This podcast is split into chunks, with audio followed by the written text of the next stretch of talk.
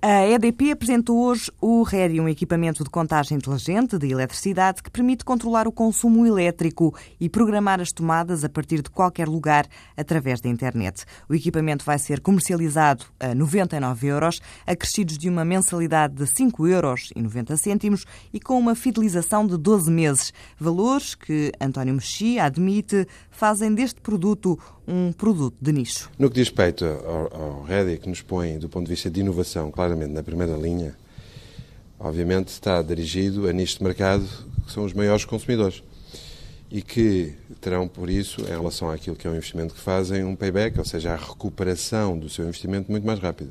No meu caso, por exemplo, é rapidíssima. E porquê? Porque permite-nos, a todos nós, alterar os nossos comportamentos e pensar, passar de pensar na eficiência e na comodidade para a ação. António Mexia aponta para poupanças entre os 10% e os 20% para quem consome muito. O RED é um equipamento 100% português. Para este projeto, o EDP contou com oito pequenas empresas nacionais como parceiras. Agora, António Mexia espera internacionalizar o produto. Este produto é um produto português.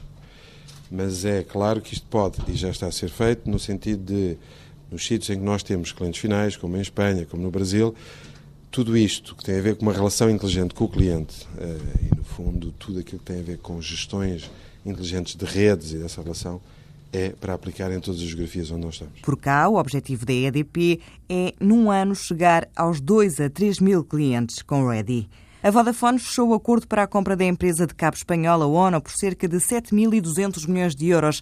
A notícia foi avançada pelo jornal espanhol Expansión, que adianta que estão a ser dados os últimos passos para a conclusão da operação e que os contratos de compra e venda deverão ser assinados nos próximos dias. Depois fica a faltar a autorização dos reguladores. Pelo que diz ainda o jornal, com esta operação, a Vodafone, que em Espanha é liderada pelo português António Coimbra, garante o acesso a 7 milhões de famílias.